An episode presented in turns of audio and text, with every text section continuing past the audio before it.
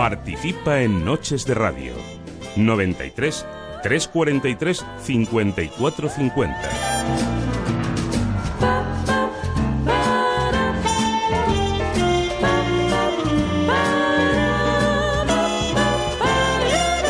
Participa en Noches de Radio. Envíanos tu nota de voz por WhatsApp al 676 760 908.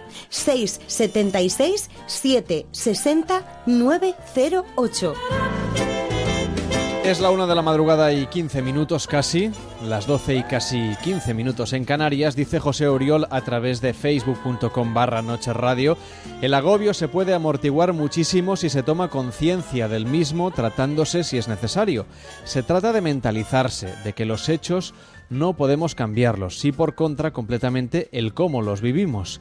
Ese es el kit de la cuestión nuestra mentalización, nos dice este oyente a través de las redes sociales. No sé si piensa lo mismo. Ciara Molina, ¿qué tal? Muy buenas noches. Hola, buenas noches. Que es psicóloga y autora del libro Emociones expresadas, emociones superadas. Hablábamos al principio del programa de lo que dice el DSM4 sobre lo que es el estrés. Y yo que no soy psicólogo, no sé si he entendido bien, pero me ha dado un poco la sensación de que usamos muy a menudo esta palabra cuando en realidad no estamos estresados desde un punto de vista clínico?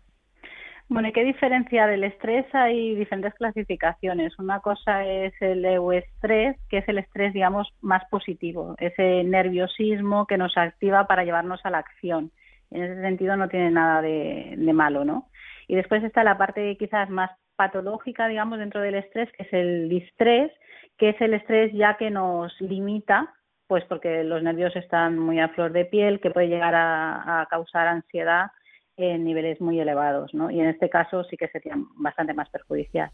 Entonces, en este caso, cuando tenemos una situación de estrés por un exceso de trabajo, de agobios, hay gente que lo que le pasa es que justo ahora, en la época de vacaciones, cuando deja de trabajar o cuando baja el ritmo o baja la guardia, es cuando le sale todo, dicen. Sí, tiene mucha relación esto con la ansiedad. Como yo le explico a mis pacientes que la ansiedad o el estrés es como una serpiente, digamos que se acerca a nosotros de forma sigilosa y no nos damos cuenta hasta que ya nos, nos limita, ¿no? La ansiedad tiene como memoria, digamos, mientras estamos en tensión no nos percatamos tanto de ella, puesto que es un mecanismo de alerta que necesitamos, ¿no? Para sobrevivir, pero cuando esa ansiedad ya se ha disparado muchísimo y nos, se, supone que nos tenemos que relajar, es cuando te recuerda toda la tensión emocional a la que le has sometido al cuerpo y, la mente, ¿no? Que sería esto que comentas que pasa en, en la época de vacaciones cuando hemos estado estresados emocionalmente previo a, ese descanso. Entonces, por ejemplo, esa serpiente de la que hablábamos, algún signo irá dando, aunque no lo interpretemos bien, aunque no lo escuchemos, para afinar el oído. ¿En qué tenemos que estar pendientes? Pues sobre todo uno de los, de los síntomas más clásicos es eh, la aceleración del pensamiento.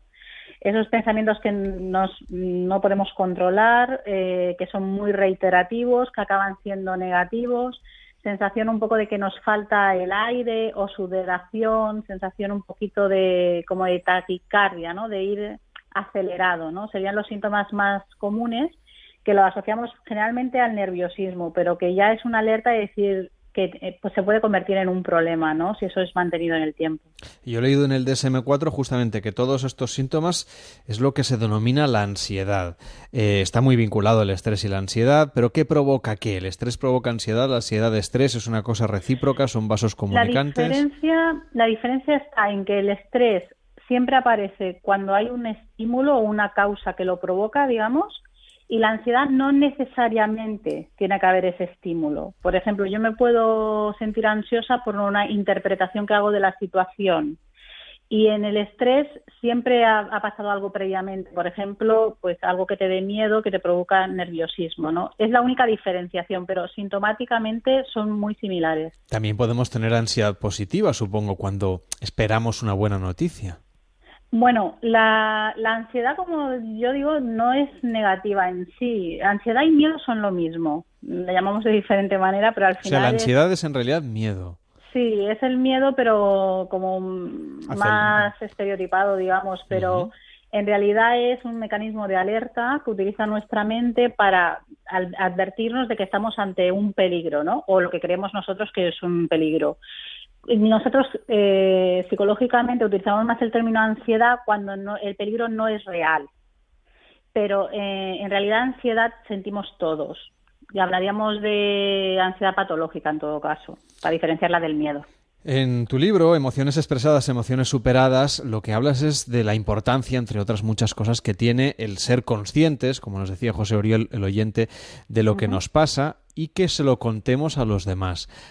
O, por ejemplo, un terapeuta. ¿Por qué nos cuesta tanto expresar lo que nos pasa? Es una cuestión más cultural, ¿no? No nos han educado a gestionar las emociones. Hemos tenido una educación más curricular, más racional, y la parte emocional ha estado un poquito olvidada, ¿no? Entonces, las emociones positivas, por decirlo así, aunque todas son positivas porque son necesarias para adaptarnos al medio, digamos, las que nos producen mayor satisfacción son muy fáciles de mostrar, ¿no? Pero culturalmente se ha reprimido mucho las de connotación más desagradable, ¿no? Típicos expresiones de llorar es de niñas, o no llores que, que no te, que te pones feo, ese, ese tipo de expresiones ¿no? que siempre han reprimido la parte más desagradable de las emociones. Y al final es una huella que vamos arrastrando a lo largo de que vamos creciendo, ¿no? Piensa que el carácter y la personalidad se forja cuando somos niños y se demuestra, digamos, en la etapa adulta. Hoy en día esto está empezando a cambiar en las escuelas, pero todavía queda mucho camino que recorrer. Habrá mucha gente que nos escuchará y pensará, bueno, en realidad yo sí que siento muchas veces, en muchas ocasiones, que estoy desbordado, desbordada, que la situación o las circunstancias me superan. ¿Cómo abordar esta situación? Pues lo primero es que hay que restarle, eh, digamos, poder a la tensión emocional. Antes hablábamos de ansiedad, ¿no? Por ejemplo, si yo quedo con una chica o un chico por primera vez en una cita y soy una persona ansiosa, si yo quiero que no se dé cuenta, voy a estar todo el rato nerviosa, ¿no? En esa cita, pues porque no vea que estoy preocupada, que estoy sudando, se va a dar cuenta que no estoy en, lo que tengo que estar. Pero en cambio, si yo le digo, mira, disculpas que estoy un poco nerviosa, le resto poder a esa sensación más desagradable, ¿no? Entonces, es muy importante expresar lo que nos pasa porque restamos mucha ansiedad o muchos nervios a la situación y también nos ayuda a que la otra persona nos pueda nos pueda entender, ¿no? No sé si la felicidad, por ejemplo, está muy reñida o poco con esta sensación de agobio, con el estrés. Se lo quiero preguntar a Albert Figueras, ¿qué tal? Muy buenas noches. Hola, buenas noches. que es médico y autor del libro Pura Felicidad. ¿Podemos ser felices si estamos estresados? Bueno, eh, como comentaba Ciara, eh, hay, dijéramos, un estrés que es positivo, una sensación de ansiedad que es positiva. En este caso, naturalmente que, naturalmente que sí. De todos modos, eh, es importante recalcar también de cómo llegamos a distorsionar la, la palabra estrés en realidad decimos todos que estamos estresados, estoy muy estresado, pero mm, lo que sucede en el fondo es que frente a un estímulo determinado, nuestro cuerpo eh, reacciona con lo que se llama la reacción de estrés, valga la redundancia, es decir, que es una reacción del, del organismo, no es que estemos nosotros eh, estresados. Eh, en situaciones en las que estamos con este estrés, dijéramos, positivo, eh, naturalmente puedes eh, pasártelo bien, puedes sentirte bien, puedes estar en plenitud contigo mismo. Eh, ¿Por qué? Porque estás intentando mm, lograr un objetivo, porque estás viviendo el momento, eres consciente de, tus emociones, como comentaba ahora Sierra, y por tanto, pues todo esto hace que te sientas bien y es lo que nosotros traducimos con somos felices, ¿no? Una de las cosas que nos comentaba Ciara ahora mismo era el miedo o digamos esa sensación de inseguridad. Tú Albert defiendes en tu libro que bueno, hay que evitar tener ese miedo constante a la incertidumbre, hay que darse cuenta que la vida no siempre va a ser como nosotros esperamos. Sí, yo creo que esta es, es una de las claves, es decir, mm, también depende de, la persona, ¿no? Hay quien tiende a quererlo planificar, quererlo cuadricular todo mucho y lógicamente, pues bueno, pues las cosas suceden como suceden en el momento en que suceden y por tanto ah, estas personas que quieren planificarlo todo, quieren tenerlo todo cuadriculado, eh, llega un momento en que mm, sienten eh, esta sensación de frustración porque algo se les escapa, ¿no? Eh, esto a veces uh, se hace porque la persona tiene miedo a no poder reaccionar a tiempo, no poder responder de la manera adecuada, uh, tiene miedo a, su propia manera de responder uh, y entonces pues lógicamente esto lo que hace es frenarte para decirlo de alguna manera, la, sensación esta de bienestar que puedes tener en un momento determinado, ¿no? Porque estás siempre pensando más allá, uh, pensando según tu, tus ejes para intentar evitar uh, una cosa que, a la que en realidad tienes uh, temes, ¿no? Y ahora nos ha hablado desde el punto de vista psicológico, al ver como médico y profesor de farmacología en la Universidad Autónoma de Barcelona, ¿qué tal se llevan ambas disciplinas? Eh, a ver. Um, y, y Ciara. Eh, se ríen los dos. No, yo, yo, a ver, yo, yo pienso que se llevan bien por un motivo, porque uh, la psicología lo que intenta es hacer un, un abordaje de um, la manera como piensan y cómo actúan las personas eh, con distintas técnicas sin utilizar inicialmente medicamentos. Y esto a, mí me gusta. Yo pienso que los medicamentos están muy bien cuando realmente se necesitan. Y bueno, lo que sí que es cierto es que hay un gran abuso de medicamentos, un, una, gran uh, sobreprescripción de medicamentos para algunos cuadros que realmente no necesitan medicamentos. Es decir, que desde mi punto de vista yo pienso que uh, la aproximación psicológica es de enorme ayuda precisamente para evitar todo esto. En, en, mi opinión, estoy de acuerdo con él en cuanto a la complementariedad, ¿no? Somos necesarios ambos, porque necesitamos entender, ¿no? Cómo funciona el cuerpo y la mente en ambos sentidos, ¿no? Porque claro. las emociones eh, también somatizamos, las somatizamos muchísimo, ¿no? Entonces, somos necesarios, pero estoy de acuerdo con él y lucho todos los días en mi consulta contra los ansiolíticos, los antidepresivos que se recetan como caramelos hoy en día en las consultas básicas y que la gente entender que es un trabajo que deben hacer desde su interior, desde el conocimiento de su patrón de pensamiento y de su emocionalidad, les cuesta mucho porque es más fácil recurrir a, a lo rápido, ¿no? Que es el medicamento para este tipo de situaciones, digamos, ¿eh? para otras evidentemente son necesarias. Eh, doctor, eh, si pensamos, por ejemplo, en lo que sería el concepto mismo del agobio, que es la palabra no técnica que hemos querido utilizar esta noche en el programa, para no centrarnos en un cuadro clínico que requiere de un diagnóstico, cuando nos encontramos en esta situación, ¿qué es lo que ocurre en nuestro cerebro desde un punto de vista más físico, más biológico eh, y cómo actúan también los fármacos en esta condición a la hora de evaluar los riesgos que, de la situación que estamos viviendo, cuando nos planteamos que quizá no somos felices porque tenemos un exceso de estímulos externos que nos resultan perjudiciales. ¿Qué es lo que pasa dentro de nosotros para sentir este agobio que es tan intenso y que a veces puede conducir a estados depresivos, que puede conducir a esa ansiedad, que puede conducir a estados o cuadros clínicos de estrés?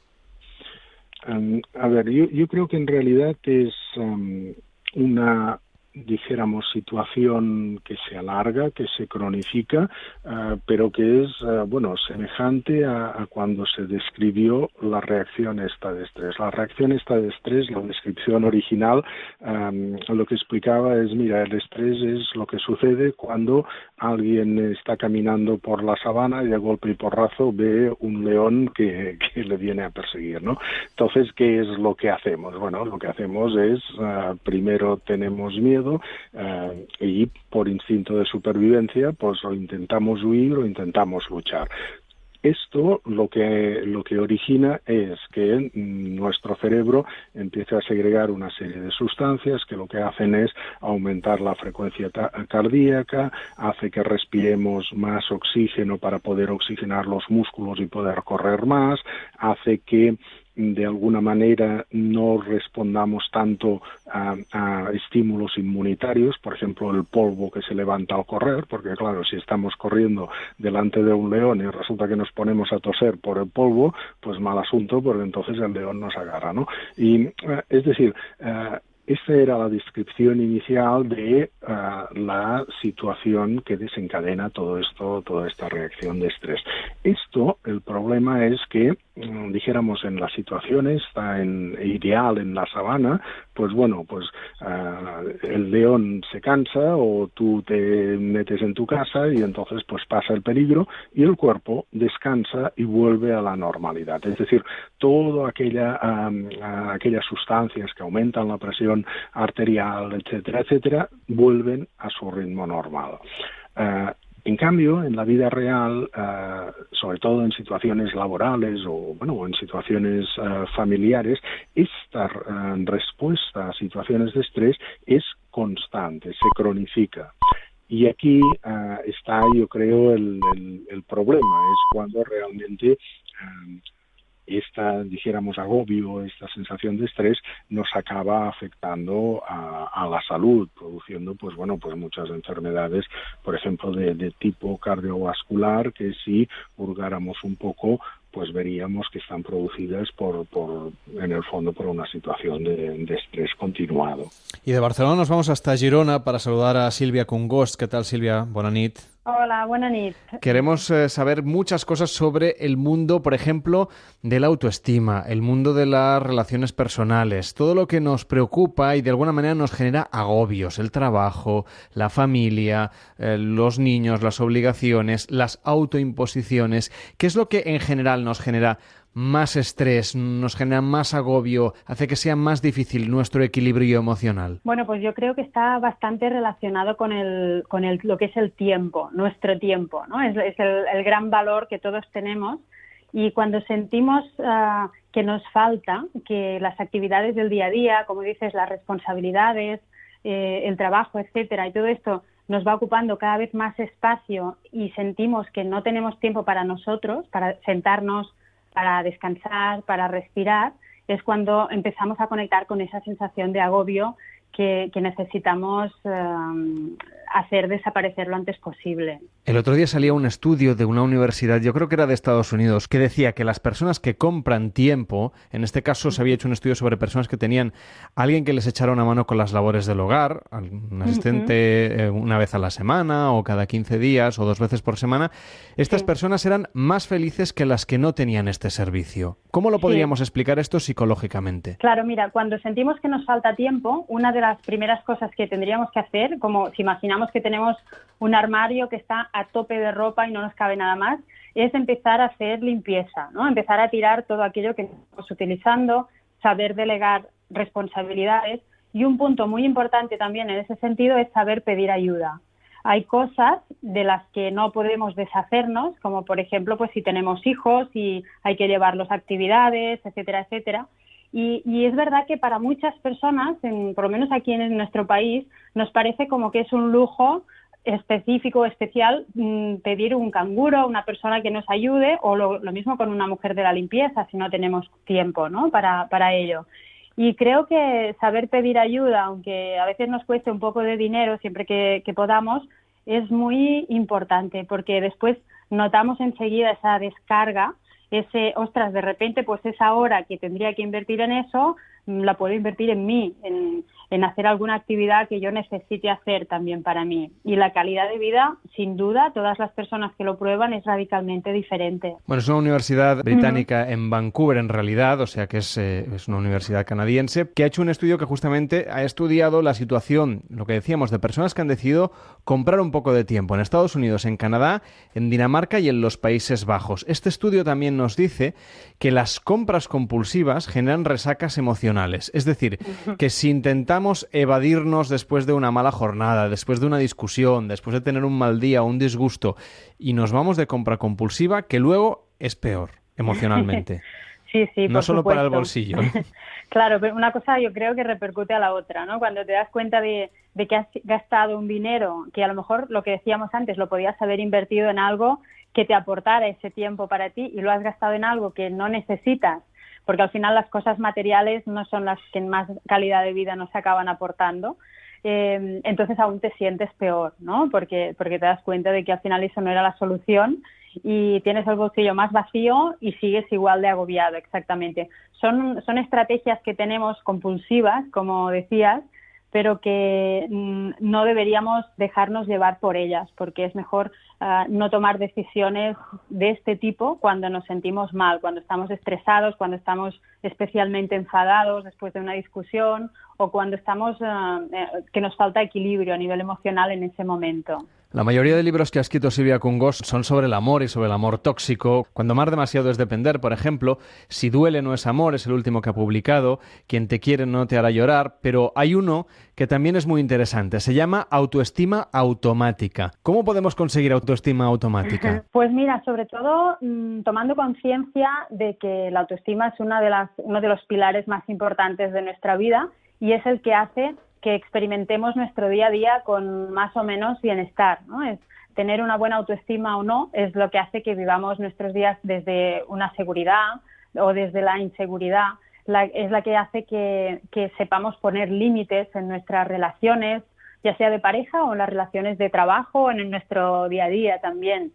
Y también nos permite algo que es muy importante relacionado con todo este tema de, de vivir agobiados o con esa sensación, y es que nos permite aprender a decir no cuando uno tiene una autoestima fuerte, eh, tenemos menos miedo de ser rechazados por los, por los demás si, si, sabemos decir que no. Fíjate que hay personas que les cuesta, a quienes les cuesta mucho esto y les piden cosas y van cediendo en todo para agradarles, para que no les rechacen, etcétera, para no generar conflictos o discusiones y al final ese agobio inicial que tenían se multiplica por 10 ¿no? y cada vez se van cargando más y más y más y es muy importante plantearnos por qué tenemos esa dificultad y, veremos que la autoestima está muy unida a ello y, es importante que aprendamos a, actuar de otra forma que, vaya más a favor nuestro. Si tenemos interés, por ejemplo, en cambiar de hábitos a lo largo de este verano para volver después de vacaciones con unos nuevos hábitos emocionales que nos permitan tener más autoestima y una mejor gestión de nuestras emociones y de nuestro tiempo, que ya hemos visto que está muy vinculado. ¿Qué podríamos hacer durante el verano, que no estamos sometidos normalmente a las mismas presiones, quizá a otras, pero no a nuestra rutina diaria. ¿Qué podríamos hacer? Bueno, yo creo que hay algo que, lo podríamos hacer en verano, porque igual, como dices, disponemos de más tiempo, pero es algo interesante para todo el resto del año, que es aprender de alguna manera a descargar nuestra mente. Si te fijas, a veces lo que, lo que nos acaba produciendo mucho estrés y mucho agobio es ese bucle mental en el que todos entramos en alguna ocasión, ese bucle de, de pensamientos en el que quedamos atascados en las preocupaciones que tenemos en ese momento y, nos atrapan por completo. Entonces nuestra, nuestra cabeza acaba agotada y acabamos agotados nosotros. Mm, aprender, por ejemplo, a cambiar las actividades ah, que realizamos a nivel intelectual, por ejemplo, si somos personas que durante el año estamos mucho tiempo delante del ordenador o con el móvil, pues ah, introducir pequeñas actividades mm, de manera gradual que, sean radicalmente diferentes. Por ejemplo, pues encontrar placer en cocinar o en cuidar un jardín o, por ejemplo, dedicar unos minutos a entrar en contacto con la naturaleza, ir a caminar pues eh, en un parque, si vivimos en la ciudad o en la montaña, si estamos en un pueblo. Y todo eso, junto con ir tomando conciencia también de nuestra respiración, estar más presentes en el momento que estamos viviendo, yo creo que nos ayudará a aterrizar y a, retomar el contacto con nosotros mismos para tener una experiencia de vida mejor. Si alguien que nos está escuchando tiene que cambiar durante este verano, eh, nos propones actividades un poquito más lentas que estimulen la concentración, también la creatividad. Vamos a imaginarnos, por ejemplo, todo lo contrario, que tenemos una vida que tiende a ser aburrida, monótona, reiterativa, alguien que nos esté escuchando que tenga pues una ocupación en la que haga mucho tiempo que está trabajando, siempre haciendo lo mismo, o que sea una tarea pues relativamente mecánica, casi siempre igual, y queremos hacer todo lo contrario, deportes de aventura o lo que sea, ¿eso también puede ayudar? Claro, cada uno yo creo que tiene que aprender a hacerse preguntas, a analizar qué es lo que está viviendo y qué es lo que siente que necesita, porque al final la respuesta la tiene cada uno. Y si sentimos que necesitamos más actividad, pues deberíamos buscar, sentarnos y pensar para buscar actividades que nos puedan aportarla. Por ejemplo, hay gente que se apunta a clases de baile o algún deporte de riesgo, como decías. Yo creo que siempre va bien que sean actividades eh, en general que con las que estemos en contacto con otras personas, porque esto siempre nos acaba enriqueciendo. Y si sentimos, por el contrario, que somos personas que en nuestro trabajo estamos todo el día con gente, pues igual necesitaríamos más buscar espacios para ir a la montaña, para escuchar el silencio y, reconectar con esa paz interior. Pero se trata de mm, tomar parte activa para generar esos cambios que necesitamos, que no se quede todo en, ideas, en pensamientos que, al final no llevamos a cabo. Sino que realmente cumplamos con lo que queríamos hacer durante el verano, pero sin poner tampoco demasiadas expectativas, porque si no la frustración está a la vuelta de la esquina. claro, pero bueno, desde si partimos de la base de que nosotros ya eh, entendemos o, tenemos conciencia de qué es lo que necesitamos y, y, nos damos cuenta de que es algo que es real, porque sin duda eso es muy importante ser realistas, Ah, encontraremos la manera de, llevarlo a cabo. No sé por qué nos cuesta tanto lo de pedir ayuda, por ejemplo, cuando tenemos ese exceso de cosas que hacer, Ciara. ¿Podemos explicarle a la gente eh, algún consejo más, además de los que nos acaba de dar ahora mismo Silvia, sobre cómo reconducir esta situación para quien le cuesta pedir ese SOS?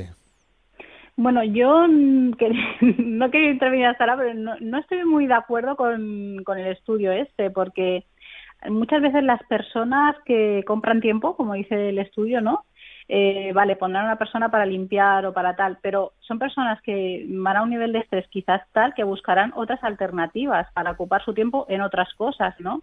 Para mí sería mucho más interesante el eh, tener un orden de prioridad sobre las cosas que tiene que llevar a cabo y ir abordando las cosas de una en una, que ayudaría a aumentar la autoestima, ¿no? Y no tanto delegar en otras personas, porque al final no acabas solucionando el problema que tienes, ¿no? Que es la gestión del tiempo. Entonces, bueno, es relativo, dependerá siempre de cada persona, ¿no? Sí, no, es, no es, una solución mágica tampoco. ¿eh? Claro, dependerá del estilo de vida de la persona, del motivo por el cual busca la ayuda, ¿no? Te lo pongo un ejemplo, por ejemplo, de los empresarios, ¿no? Que a veces dedican tantísimo tiempo y luego en realidad es que no saben disfrutarlo y no tanto es que no dispongan, ¿no? O no establezcan un orden de prioridad respecto a su día a día. también nos podemos convertir en, en auténticos adictos al trabajo, ¿no? Totalmente, sí. Fantástico, ha sido interesantísimo abordar esta cuestión con personas tan interesantes como Silvia Congos, como Sierra Molina, que es autora de Emociones Expresadas, Emociones Superadas. Gracias por estar con nosotros. Buenas noches, Sierra. Gracias, buenas noches. Y con el doctor Albert Figueras, que es médico y autor de Pura Felicidad. Que vaya muy bien. Muy buenas noches. Gracias, buenas noches. Bueno, como estamos a 3 de julio ya oficialmente y dejamos atrás este día 2 de julio eh, de agosto, perdón, nos queda por delante todo el mes de agosto para cambiar nuestro estilo de vida y volver después de las vacaciones con un montón de, de ideas nuevas y también con un montón de propuestas como estas para superar nuestras cuestiones emocionales. Como decíamos, ya es 3 de agosto, hemos dejado atrás el día 2, un día que tiene esta banda sonora.